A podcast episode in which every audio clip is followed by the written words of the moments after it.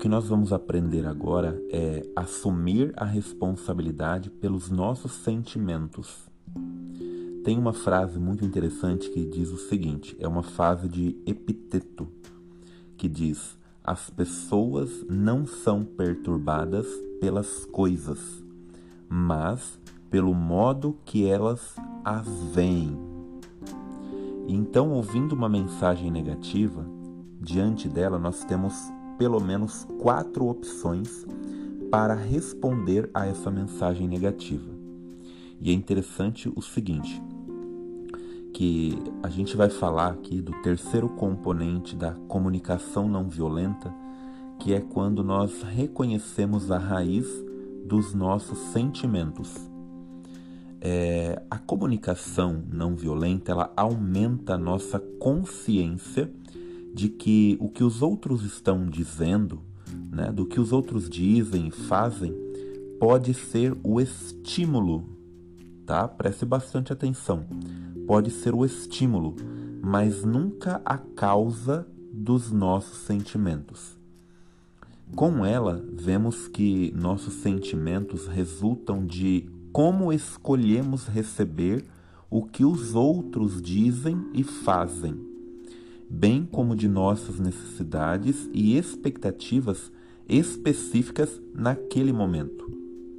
Com esse terceiro componente, nós somos levados a aceitar a responsabilidade pelo que fazemos, para gerar assim os nossos próprios sentimentos.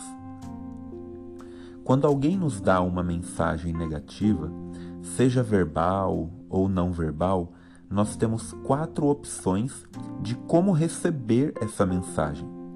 Uma delas é tomar aquilo como pessoal e escutar apenas acusação e crítica. Por exemplo, alguém está zangado e diz o seguinte: Você é a pessoa mais egocêntrica que eu já vi. Escolhendo então tomar isso como pessoal, poderíamos reagir da seguinte forma: Ó, oh, eu deveria ter sido mais sensível. E aí aceitamos o julgamento da outra pessoa e nos culpamos. Escolhemos aí essa alternativa a um grande custo para nossa autoestima, pois ela nos conduz a sentimentos de culpa, de vergonha e também de depressão. A segunda opção que nós temos é culpar a outra pessoa, que é o interlocutor. Por exemplo, uh, em resposta à frase Você é a pessoa mais egocêntrica, egocêntrica que eu já vi, poderíamos protestar. Você não tem o direito de dizer isso. Estou sempre levando suas necessidades em consideração.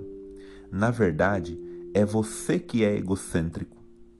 E aí, quando recebemos mensagens assim, e culpamos a outra pessoa, que é o interlocutor, é provável que sintamos raiva diante desta atitude. E quando recebemos uma mensagem negativa, nós temos uma terceira opção que seria iluminar nossa consciência a respeito dos próprios sentimentos e necessidades que estão ali presentes. Sendo assim, poderíamos responder: quando ouço você dizer que sou a pessoa mais egoísta que você já viu, fico magoado, porque preciso de algum reconhecimento por meus esforços em levar em consideração suas preferências. Percebe que ao focarmos a atenção em nossos próprios sentimentos e necessidades, nos conscientizamos de que nosso atual sentimento de mágoa deriva, né, ele parte da necessidade de que nossos esforços sejam reconhecidos. Percebe que interessante? E finalmente nós temos a quarta opção, que ao recebermos uma mensagem negativa, seria virar o foco para a consciência dos sentimentos e necessidades da outra pessoa, tais como expressos naquele momento, e, por exemplo, né, vamos colocar aqui, ó, poderíamos perguntar: é, você está magoado porque precisa de mais consideração por suas preferências? E aí aceitamos a responsabilidade em vez de culpar outras pessoas por nossos sentimentos. Ao reconhecermos nossas próprias necessidades, desejos, expectativas, valores ou pensamentos. Então, nós estamos é, trabalhando na conscientização e assumindo essa responsabilidade por aqueles sentimentos e, e, e que estão partindo né, dessas necessidades e desejos.